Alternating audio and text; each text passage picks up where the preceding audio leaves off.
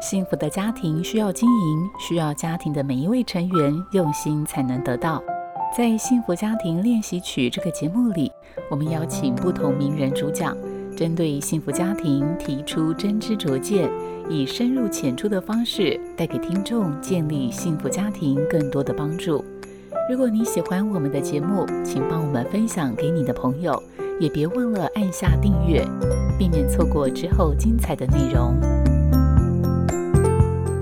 是凡事包容，凡事相信，凡事盼望。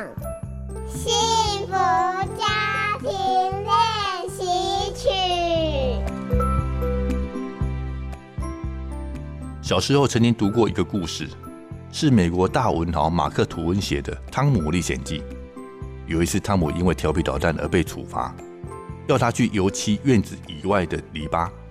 其他的孩子都取笑他，汤姆却用一种艺术家的姿态，很得意地刷着油漆。这反而引起了其他孩子的兴趣，纷纷要汤姆让他们玩一下。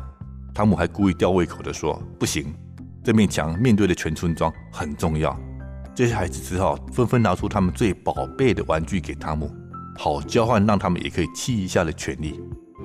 同样的一件事，只要观看的角度不同，结果就会完全不同。我想到之前和女儿们讨论过，假如主管总是让我们做一些繁琐没有意义的事情，该怎么办？当时的结论是，花同样的时间做同样的工作，你可以机械式的完成，但也可以同时观察主管怎么管理我们。为什么要这样做？有没有其他更好的方法？如果可以从所做的工作往上延伸思考，才能从工作中得到真正的价值。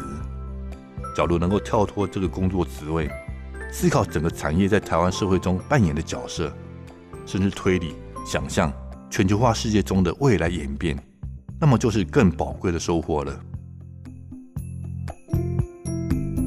带着爸妈一起了解年轻人的世界和语言，陪孩子一起成长。我是作家李伟文。再次感谢你的收听，希望你听完这一集有些收获。如果你有任何建议，或是听完有什么心得，欢迎你到 Apple Podcast 留言，并给我们五颗星好评。也邀请你把这个节目分享给身边的家人朋友，一起来听我们的节目。